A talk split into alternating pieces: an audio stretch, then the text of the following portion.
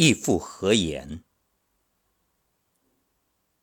女性思维如大海，男性思维如高山。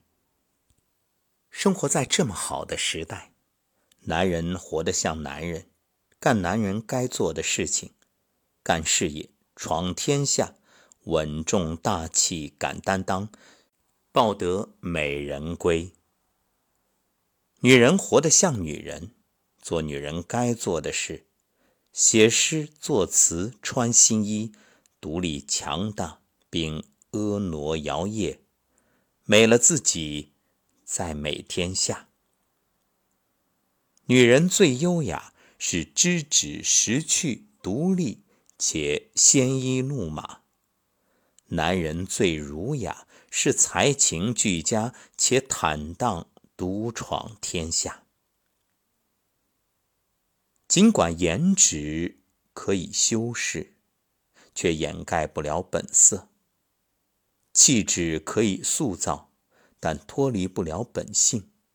所谓“心有境界，行则正；腹有诗书，气自华。”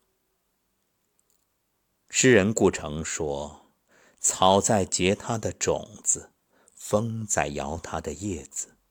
我们站着，不说话。”就十分美好。到了一定的年纪，才发现相处不累、久处不厌是一件多么难得的事。相处舒服是人与人之间最好的关系。古语云：“君子之交淡如水。”好的关系是高山流水，如遇知音。不好的关系呢？当好聚好散，相忘于江湖。伯牙的琴音袅袅，世人只知好听，唯有路过的樵夫子期听出了泰山之巍峨，江河之浩荡。真正的知己，频率相近，三观相合，不用太多言语，不必费力讨好。自有悠悠琴音深入彼此之心。三国时期，管宁与华歆是同学，读书时同坐一张席子。可关系再好，也有差异。比如外面有贵人的马车经过，华歆便出去凑热闹，而管宁却不理这些，一心读书。这一天，华歆回来后。管宁将席子分开，平静地说了句：“从此你不再是我朋友。”这就是割席断交的典故。或许有人会说，他太过决绝，但其实一件小事，便可见彼此追求不同。人与人相处愉快的本质，是和你在一起，我不用改变那么多的原则。我可以做真实的自己，你也不失纯真。三观不同不必强融，硬要和三观不同的人凑在一起，难免违心迁就，这对彼此来说都是一种折磨。人生，你说贵吗？当然，请把时间留给相处舒服的人，频率一致，才有最美的共振。相处舒服，腻而不暇。唐代女诗人李野云曾写下八至：至高至明日月，至亲至疏夫妻。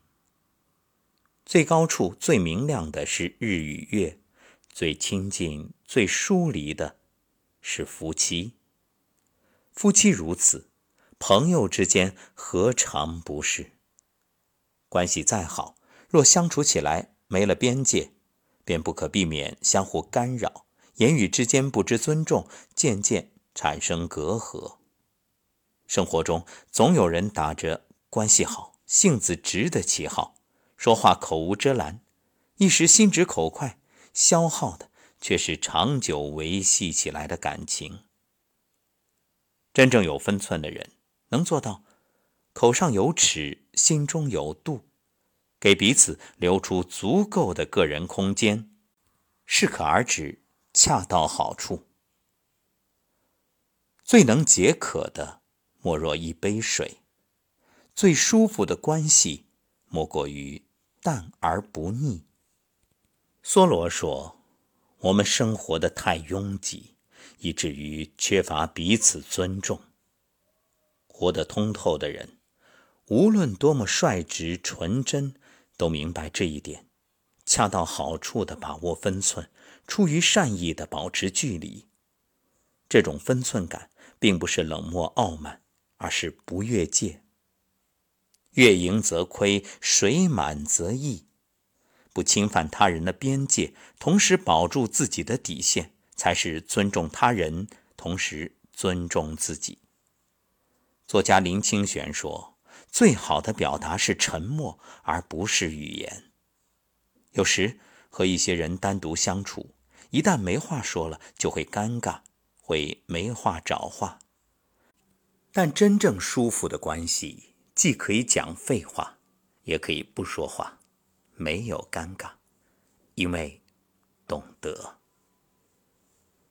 苏轼在《寄承天寺夜游》中写道：“元丰六年十月十二日夜，解衣欲睡，月色入户。”欣然起行，念吾与为乐者，遂至承天寺寻张怀民。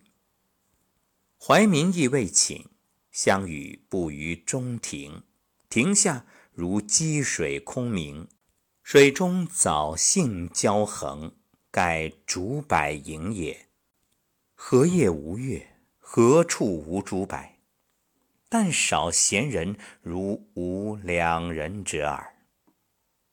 苏东坡被贬黄州之时，夜里的月光悄然入户，他欣然起身，与友人张怀民一同散步赏月。月光如水，竹柏的光影如水中的藻荇，心中虽有万千思绪，却无需多言，彼此亦能领会。那一夜的孤独。那一夜的无言相伴，就如星光，足以点亮漫长幽暗的时光。相处舒服，无言也暖。有时沉默不是冷淡，而是一种心灵的契合。历世事艰难之后，才明白，人生有太多事难以向外人道也，更与何人说？比语言表达更重要的是心灵的倾听。有的人讲了一辈子话，却还是陌生人。心灵的娇气无需多言，费力的感情不必勉强。始于性格，久于舒服。隔天涯之遥而不生疏，居咫尺之地。而不狭腻，相处舒服是人与人之间最好的关系。